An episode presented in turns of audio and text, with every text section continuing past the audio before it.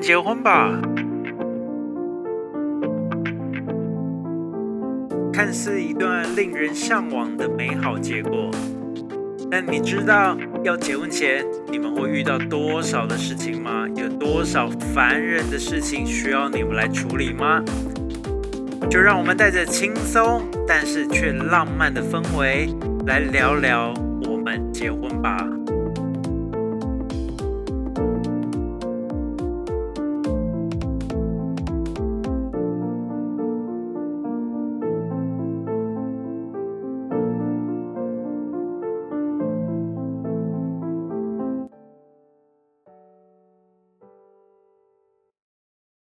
大家好，我是布莱恩。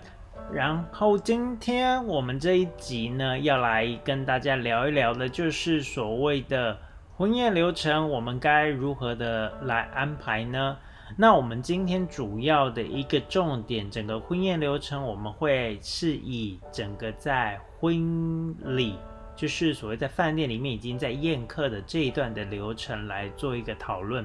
因为其实，呃，如果说要讲整个的婚宴流程，从你要开始，呃，早上化完妆结婚，可能从迎娶，然后呃拜别父母亲，然后再到其他家，可能会有另外一些的大大小小不同传统的一个习俗，我们今天不会把它放在这个里面来讲，因为这个会牵扯到蛮多，就是。爸爸妈妈的一些想法。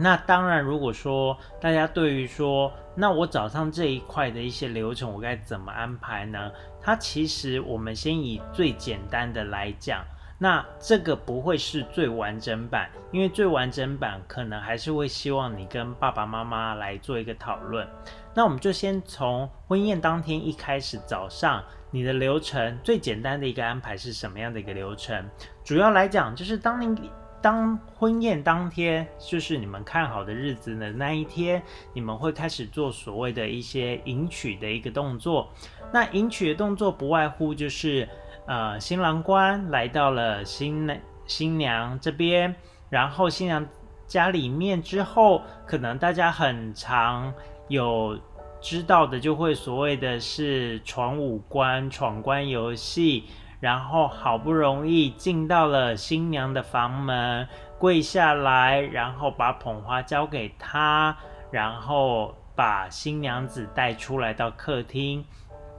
那带出来客厅之后呢，会进行的所谓的，可能大部分就会进行所谓的拜笔流程，就是我之前前几集讲过的，就是最感人的一刻，就是每当新人跪下去，然后。跟爸爸妈妈，不管是新郎官跟未来的呃岳父岳母讲话，或者是女儿跟爸爸妈妈讲话，然后再来就是爸爸妈妈对于女儿的一些交代，对于未来的一个女婿的一些交代。其实这一段是每次如果我们在饭店里面有进行到这一块，我都会很感人，就是有可能都会想要流眼泪的这一块。然后等到拜别父母亲完之后，呃，爸爸会把女儿的一个头纱给盖上，然后盖上完之后呢，新人就会开始要离开女方家。那离开之后，大家当然当然也会知道，常看到就是会所谓的丢扇，新娘子车子开走的时候，她可能就会丢扇子。那 之前我看过有还蛮有趣的一个例子，就是那个应该也是大陆的一个视讯。就是视频，然后他就是新娘子直接丢电风扇，但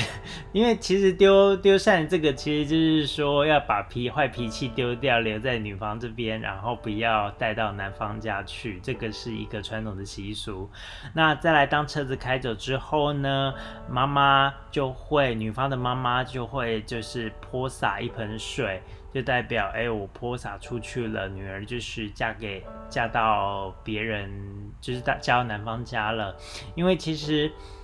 呃，如果大家想要多多少少看一些这个简单的流程，其实我不是帮徐若瑄打广告，就是他在帮顾魏做的片尾曲，或者是他自己的专辑的其中一首歌叫《巴郎》诶，这一首歌的一个不是顾魏的那个 MV 版，另外他自己的 MV 版其实多多少少都有带到这一幕，那这个其实是我觉得很感人的一个画面。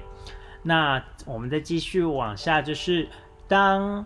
新人新新人到了男方家之后，不管需不需要祭祖啊、拜祖先啊这些传统的流程，也不管需不需要说先见长辈、要奉茶这些，这些都是要交由你们来跟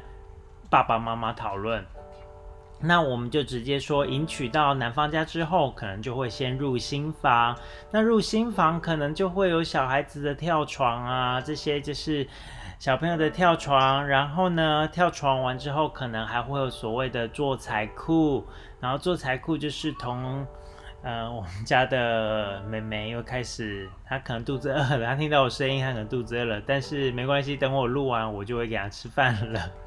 然后呢，录呃做做财库，那做财库就是其实主这都是传统的习俗，这有或没有都没有关系的，就是会新人做一条呃做一。一个裤管，新呃新娘做一个裤管，新郎做一个裤管，然后就是会象征，就是之后也会呃圆圆满满，就是财富丰收的一个道理在。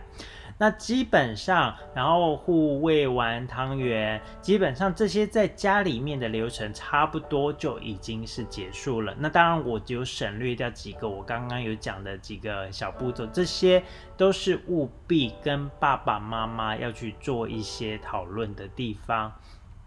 那我们讲完了，就是我前面说我不会着重讲的一些地方之后，我们开始呢，就真的来讲到说，那来到饭店之后。我们开始的流程会有哪些流程呢？当然，一来到饭店之后呢，我们到饭店一定会先所谓进到新娘的休息室，或者是到您的呃饭店入住的。的送的房间里面，那你在里面呢，就可以开始安排所谓的就是呃，待会要准备的一些前置工作，然后跟跟当天的新娘小保姆来做一些安排，然后来做一些讨论，然后稍微休息一下，然后就开始，如果可以的话，建议就是我们再做一次流程的一个彩排。对，这个这个是还蛮重要的，因为你可能还这是你第一次穿着白纱来走红毯，所以当这个白纱有时候我知道可能是台湾的一个婚礼需求，他没办法把每一件白纱完全量身定做到，就是你走路就是非常方的一个方便，所以呢，呃，你可能要试着怎么在红毯。然后走白纱，不管是跟着新郎官走，或者是爸爸要带着你交手给新新郎官的这一个部分，所以一定要先做过彩排，这样你才会知道怎么走。那在实际进行婚宴的流程的时候，才知道这个是很重要的一个过程。那你大概简单复习一下我第一次的流程或者哪些的动作。好，那这个是前面的一个呃。流彩排的一个流程，好，那彩排完之后，基本上整个婚宴我们就快就要开始了。那婚宴前开始呢，它其实也是有一些架构的，我们可以把它简单区分成四个架构。那这四个架构呢，第一个大点就是所谓的。婚宴前的一个接待酒会，或者是接待的时候的一个流程，是不是会有一些相关的活动？那第二个点是是所谓的第一次的进场，就是穿着白纱的进场。第三点就是所谓的第二次进场的敬酒。那第三次的进场就是所谓的送客。那甚至这一段呢，也许有时候有，有时候没有。那再来最后一个。就是我们的送客的一个流程。好，那我们来，我会就这每个流程大概简单讲一下，说通常来讲的话，新人都会安排哪些活动来在这个里面。那大家也可以有个想法。那今天我们不会是主谓所谓的一个主题发想，因为毕竟我不太认识你们每个人，所以我们只希望说。嗯，就是能够给你们知道说这些是必须安排进行的，那我可以想一想，说我需要几个流程，那我也许可以做些什么事情。好，那其实我们就可就可以从刚刚讲的第一点，婚宴前呢，你的接待酒会是呃，你该安排有没有什么样的一个活动该进行呢？当然你在婚宴前的一个流程收礼，这是一个很重要的一块。那你可能心里面要先想得到的是，有没有需要分成男方跟女方的一个收礼，或者是一个综合收礼的一个部分，这个是一个很很基础一定会想到的东西。那再来，您就一定要安排所谓的接待人员。那接待人员其实呢？如果是我的话，我通常会建议你是照族群来安排接待人员，而不是就是说，哦，我找我五个同学，然后这五个同学就来当我的接待人员。其实这个呃，会让接待的时间会稍微冗长一点。其实最好的一个接待人员的一个安排，可能会就变成是说，你可能是呃，譬如说公司的同事。那你公司的同事就可以安找一个来帮你做个安排。那你的国高中同学们或者大学同学们、统一同学们都是有一个呃接待人员，甚至两个接待人员来做安排。那再来，你可能还有其他的外面参加的社团、参加的活动，这些接待人员就是可以拿来呃，就是可以再有一位。来做所谓的一个接待人员，那当然我们呢，呃，这时候就会提到有一个所谓的接待，但是我们希望呢，在整场的活动里面会有安排一个叫做总招待的一个角色。那总招待的这一个角色呢，其实不外乎我们希望他是来控制整场。然后呢，跟饭店或者是跟相关厂商来做一个一对一的流程，因为我相信在整个婚宴之前，如果当然你有找婚顾，也许总招待可能可以请他来做安排，也许不一定。但是如果说当这场婚宴都是你自己来处理的话，你可能之前有对呃，可能就是有跟。呃，布置厂商有做一些接洽，然后跟主持人，跟甚至有找乐团，甚至有找不同的厂商，然后跟饭店，所以我们会希望当天你新人本身你一定没有空来做这件事，你绝对不会有空来做这件事情，所以我们希望是有一个所谓的总招待的一个角色。那这个总招待的角色，它就是有点像是你的分身。它基本上，如果说他他的角色既然这么重要，我们觉得他就是希望是新人的好朋友，或者就是跟主人家是比较熟悉的，因为他毕竟跟呃到时候婚宴开始，婚宴实际要开几桌，然后呢可能需要。呃，因为这个也会开几桌，会牵扯到钱的问题。因为通常婚宴来讲，也会去牵扯到预备桌的桌数的一个开启。那如果当这个总招待就是嗯嗯比较随性，就是大家都乱做，那其实本来可以开二十六桌，那结结果只开了呃本来。可以开只开二十六，结果当天付了二十七桌、二十八桌的钱，这其实也有点小浪费。所以就其实总招待的一个任务，真的就是还蛮重要的。所以呢，这个是你们一定要先想到的一个部分，而且安排的一个人员总招待这一个角色。那我们来回到流程这一块来讲的话，在婚宴整个流程外面呢。我们通常有时候会建议，因为这个是你的客人来进入到你婚宴的第一个环境的氛围，所以呢，除了基本上如果当然有一些小点心、餐前酒或者就是所谓的餐前饮料的一些提供，当然这个是最好的。那当然你如果说从你的布置开始有做一些主题的布置，甚至有一些，因为有些客人可能会比较早来，如果说像。呃，举晚上的时间好了，可能晚上通常要开始婚宴进行时间，一定大概都是七点左右，甚至七点半。对，通常我很少有在七点以前开始整个婚宴流程的，所以有些婚宴，因然后台湾人又习惯发六点入席，那六点入席，假设真的有宾客真的六点来到七点，他其实。待了一个小时，蛮无聊的。所以呢，有时候我们都会建议说，如果你提早，呃，你的宾客是提早来，然后呢，来来参加你的婚礼，那你在外面，你其实安排，当然现在很流行，也会有放你的相本、相片，就他可以翻一翻、看一看。那甚至以前，以前比较流几年前啦，流行拍贴的一个，就是那种大头贴的一个拍照的动作。然后拍照的这些呃流程，呃拍照就是大大头贴，就是拍一拍，大家可以拿回去做纪念。那甚至可以安排一些游戏，可以让大家玩一些互动的一些机会。那其实近几年，我相信可能也有发展出一些不同的一个餐前可以让大家来玩的事情。那当然，我会建议这个就会希望跟新人是有一个呃。主题上的一个连接，这样会比较像是我们一个我从头从以前就开始讲，希望是一个主题式的一个安排。好，然后呢，再来呢，我们就来看看说，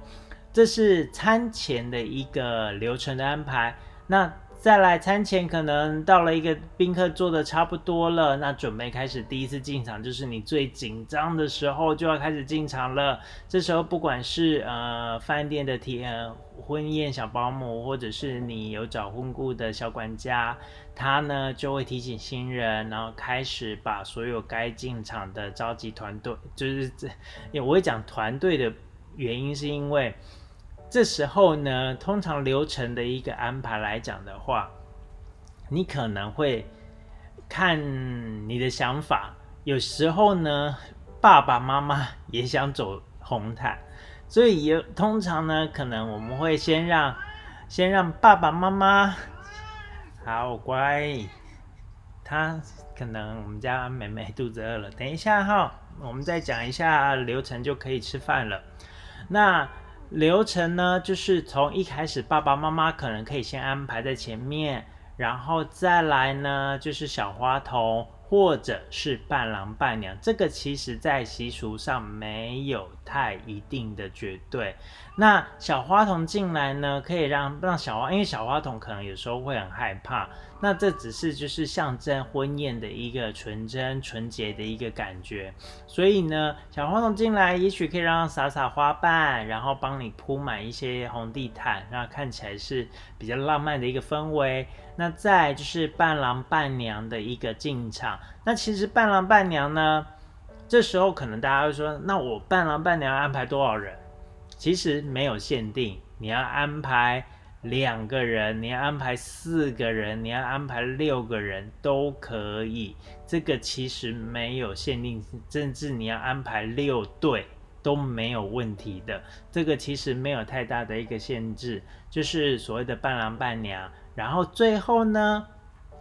不一定是新人直接进场哦，最后可能就是新郎官先进场。那新郎官进来，也许就是呃，如果说因为他进走进来的话，那势必有不同的节目要进行。那比较常发生的一个的流程，或者是大家比较常见看到流程，就是新郎官先进场之后，就走到红毯的中间，然后呢，再来就是主最主要的一个女主角新娘子跟那一定会是新娘子，就是爸爸牵着新娘子进场。那进场之后，到了红毯的中间之后呢，爸爸就一样会把手再交给新郎官，就是说我把新娘子，我把我女儿真的托付给你了，希望你好好的照顾她。然后爸爸先入席之后，再让新人走完，就是红毯剩下的这一呃这一段旅程，然后走到舞台上来开始整个第一次一个流程的一个安排。所以呢，这个是。主要第一次流程的一个进场的一个动作，那进完场之后，当然还是有很多流程，大家可以可以参可以来参考的。那当然，我只会一样，只是提供一些大家可能常看到的。首先呢，可能说如果以饭店来讲的话。大家不外乎最嗯，以宾客来讲的话啦，不外乎来讲，可能不太想要听的就是。长官致辞，或者是爸爸妈妈致辞这一块，所以，但是这个是有时候还蛮重要，这是礼数上的一些考量。所以，当然，如果你现场如果哪一天真的，哎，我的宾客是总统入席，那当然总统来就是一定要讲讲话啦。对，那这个只是说举例啦，当然不是每一场都有总统的会参加你的婚礼。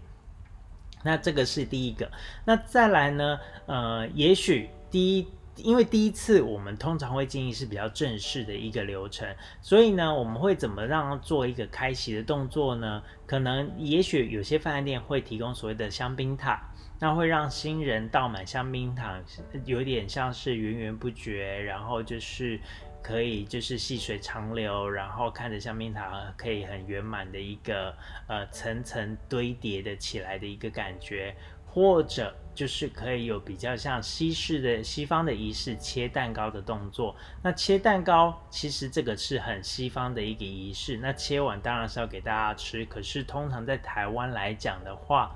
比较少会有所谓属于自己的结婚蛋糕。通常在饭店都是象征性的一个结婚蛋糕而已。所以其实到了婚宴的流程来讲，就像。刚刚大家听到的最后两个流程，它其实已经有点结合西方的一些流程上的一些安排了。所以呢，这些流程对我来讲都是可有可没有，甚至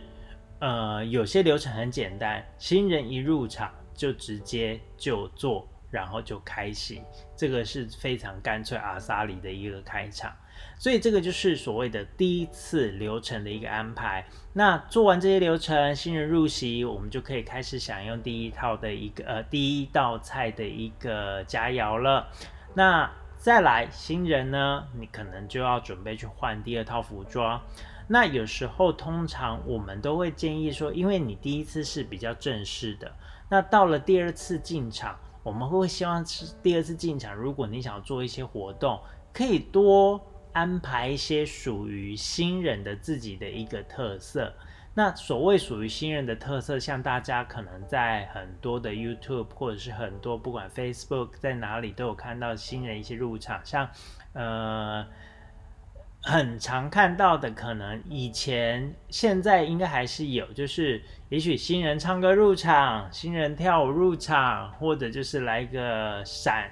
闪舞就是 flash dance，就是呃不是那个很很老就那个电影哈，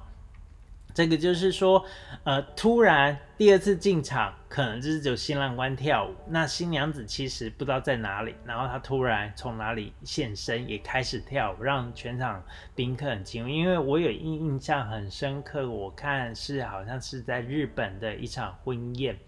然后他们真的很会跳舞，真的你会以为是一个舞曲，然后搭配从门口入场进来，然后跳舞上台，最后跳舞，最后做一个 ending，然后来开始第二次的进场。那这个其实都只是在凸显第二次流程一些有趣的地方而已。那这时候呢，呃，以前的。台湾流程不外乎，因为我会一直强调台湾，是因为我也很坦白讲，我回台湾的这一两年，中间隔着这四年，我其实不确不太确定有没有新的出逃，但是呢，我觉得还是大同小异，因为毕竟我这两年在饭店工作。看到的流程或者都还是差不多大同小异。虽然这一阵疫情这两年疫情影响比较多，婚宴比较少了，但是呢，就像我们刚刚讲的，第二次进场呢，除了刚刚我们刚刚讲可能跳舞啊，可能唱歌啊，那当然很常有的一个桥段就是送捧花的桥段。那捧花你可以用送的，你也可以用抽的，你也可以用很多方式来做。那当然，其实捧花这个事情，当然我们一讲，大家可能就会知道说，这也是从西方习俗流流流传过来的。因为最后新娘子要离开的时候，他们从教堂出来，最后就是把捧花丢，看往后丢，然后看是谁接到。那这个流程呢，有可能也会被安排在台湾的一个第二次的婚宴的一个现场上面。那通常是可以安排在第二次。那我刚刚讲的所有的这些流程。它没有被规定一定要在哪个流程发生，这个其实你都可以安排在第一次或第二次，或甚至在我们待会要讲的第三次，就是所谓的呃送捧花、丢捧花。那什么叫送捧花？就是你把你的捧花直接送给你最好的朋友，他还单身。那通常你那个朋友一拿到一大。不外乎就是会哭得稀里哗啦，很感动，拿着这个捧花，然后回去过两个礼拜，它就凋谢了。好好，这个感动就没了。好，这个是我自己心里面的一个 OS 了。那再来抽捧花也是一样的桥段，抽捧花可能就是你的捧花被绑上好几条缎带，呃。只会绑到一条缎带，但是你手上呃握着可能六条缎带，然后只有一条是绑着，那就有六个人上来抽，然后其中最后一个就会哎发现就是只有你抽到绑到你的捧花那一个，然后那一个就当场会觉得哇很惊讶，然后就会祝福他们白头偕老，然后希望幸福什么之类的。那这个都是一个婚宴的桥段，对我来讲就是有趣，那有一点祝福的一个意味。那当然，这是新娘子的活动。那男生呢？当然就会有很衍生出来的，就是 抽花野菜的一个桥段。那对我来讲，这个都只是一个额外衍生出来的一个活动而。因为男生、女生有，男生也想要有嘛，所以这个其实是一个不同的桥段。好，那这两个桥，这个这些桥段在这些。活呃活动都进行完了之后，等新人入席之后，接下来就是会是整个敬酒的一个流程。那敬酒的流程，请大家务必一定要也要注意到，如果说你现场桌数很多的话，你自己呢想要跟朋友好好的叙旧聊天，请不要在这一段时间，一定要先赶快把礼貌性做到，就是谢谢大家莅临。然后接下来你想要来跟谁喝？真的是之后的事情，好好，所以这个是一个敬酒。那我们先讲到第二次进场之后呢，大家一定会想说，哎，我好像都少提了一个东西，呃，那个东西它叫做做影片。那会叫做影片，它其实就是有分为可能。新人的婚纱影片、新人的交往影片、新人的成长故事，或者是来自远方亲友的祝福，这些各式各样的影片。那这些影片呢，其实我们都可以看说，它你想要放在哪个桥段都没有问题。那以我们最常安排的，可能就是说，新在你的宾客入场。在荧幕上面看到的都是你的婚纱照，因为你难得花了钱去拍了这么多婚纱，那外面也只有婚纱本跟一些谢卡而已。那当然在荧幕上就可以让大家多多看看你的很漂亮的婚纱照，这个是最常建议的。那再来新人入场的时候呢，新人入场的时候会放什么影片呢？这个其实就见仁见智，有时候是。新人的交往过程，新人的呃，可能今天早上的迎娶过程，那新人的一个各种各式各样的一些影片，都可以当做是一个开场影片。然后开场影片完，就紧接着新人入场，这是一个。那再来第二次，就像我讲的，第一次可能是比较正式的，那再来第二次的入场，就会比较偏向是所谓的新人嘛。那偏向新人的话呢，通常有时候就会建议说，如果说你想要放新人的一个呃交往的一个过程，有做成影片，然后去哪里玩，然后剪接成影片，这些都是可以在第二次做播放的时候。所以这个是呃我们讲的前两次的一个活动流程，因为会在这个地方跟大家讲影片的时候，是因为有时候。第三次进场的这一个送客礼服，那也许当然可能你预算比较呃宽裕一点的话，也有第四次。那第三次可能就是纯粹只是穿着白纱进来，然后做一些活动而已。那紧接就换送客，所以我们先把它直接第三次的这一段，呃，比较少的地方先跳过。那我们直接到了第四，呃，就是所谓的正式的第三次送客，最后一次送客的进场。那进场之前，其实，呃，我们影片也可以提一下，通常有时候你找的一个婚宴团队里面，他。刚刚我们以前有讲过，有场地、有婚顾、有布置，但其实呃，我们一直都少了提到了一个，就是所谓的摄影的部分，因为你当天才会是所谓的。呃，很多重要的时刻都想要把它留下来，跟很多亲朋好友的拍照把它留下来。你早上迎娶的过程，这些都可以把它，可能不管是找平面、动态摄影。那现在其实大家动作也都要求很快，所以有时候通常可能在第三次进场，或甚至就是要送客前，会放一段影片，就是今天早上发生的过程，让大家来看一下。就是今天有一点像是一个快剪。然后的一个影片，让大家可以来回顾一下，然后就知道说今天的一个结婚的流程。那以紧接着新人入场完，可能也许新人就会想要跟大家说说话，就是属于新人时间了。谢谢大家的莅临，然后筹备婚礼多呃的一些辛酸血泪史，当然也有幸福的一些时刻了。那我相信幸福还是会。占过大部分的，虽然真的很累，一定会很累。这个是我很直白，一定要跟大家说，结婚不轻松，真的会很累。但是呢。你要想一想，这个就是一辈子一次的一个婚礼，所以呢，你在那个时候的感言，也许你也会很感人，在说，终于来到了这一刻，然后也希望大家都可以满满意今天的所有的一个安排。那最后我们第三次进场上台讲完话，然后呢，接下来我们就是退场，然后就到门口去送客了。那门口送客呢，当然。你送客一般来讲，在传统当然就是会送个喜糖，让大家讨讨喜气，吃点甜甜的，做最后的一个离开。那当然，也许新人也可以发送一些小礼物，或者是就像我之前提的，我们本身饭店桌上就有小礼物了，所以其实最后新人其实就可以稍微轻松一点了。那这个就是我们所谓讲的一个呃几次流程的一个安排的一个过程。所以呢，这一段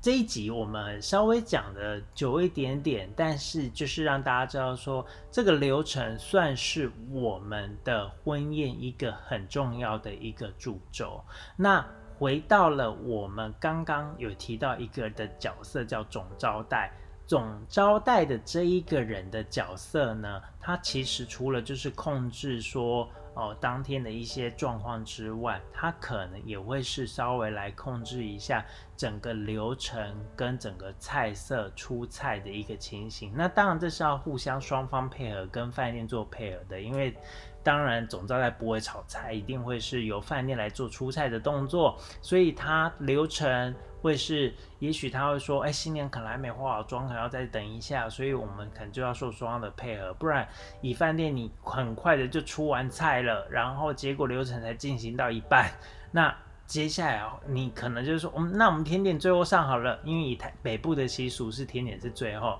南部习俗水果是在中间嘛，哈，那。如果说搞到最后说，嗯，那我们甜点最后上，结果宾客从最后一道菜等到真的要上甜点，中间等了二十分钟、三十分钟，那其实已经有点过长。那其实对我来讲，这就是算流程控制的有一点点小瑕疵，那就不太好了。所以其实这个是要互相去协调的，而不是就是说，呃，只一。一昧的就是责怪一方，就是说，哎，饭店就是一直出菜，一直出菜，一直出菜，赶着要让大家下班。没有，其实饭店是一个非常弹性的过程，它一定会搭配整个婚宴的整个流程来做整个上菜的一个流程。所以呢，这个。其实就像我讲的，总招待就是也是一个很重要的一个角色。那我们再回到最后流程的一个小小的总结，就是我们刚刚讲了，你要做的整个婚礼的流程，你要做完我刚刚所讲的那些节目都没有问题。但是如果你想要全部都塞在你的流程里面，你的流程会非常慢。那你就要注意到一件事情，就是说是不是时间会安排过长？因为通常一场婚宴来讲的话，其实两个小时对我来讲已经是差不多的了。如果你把婚宴变成两个半到三个小时，因为你就要想哦。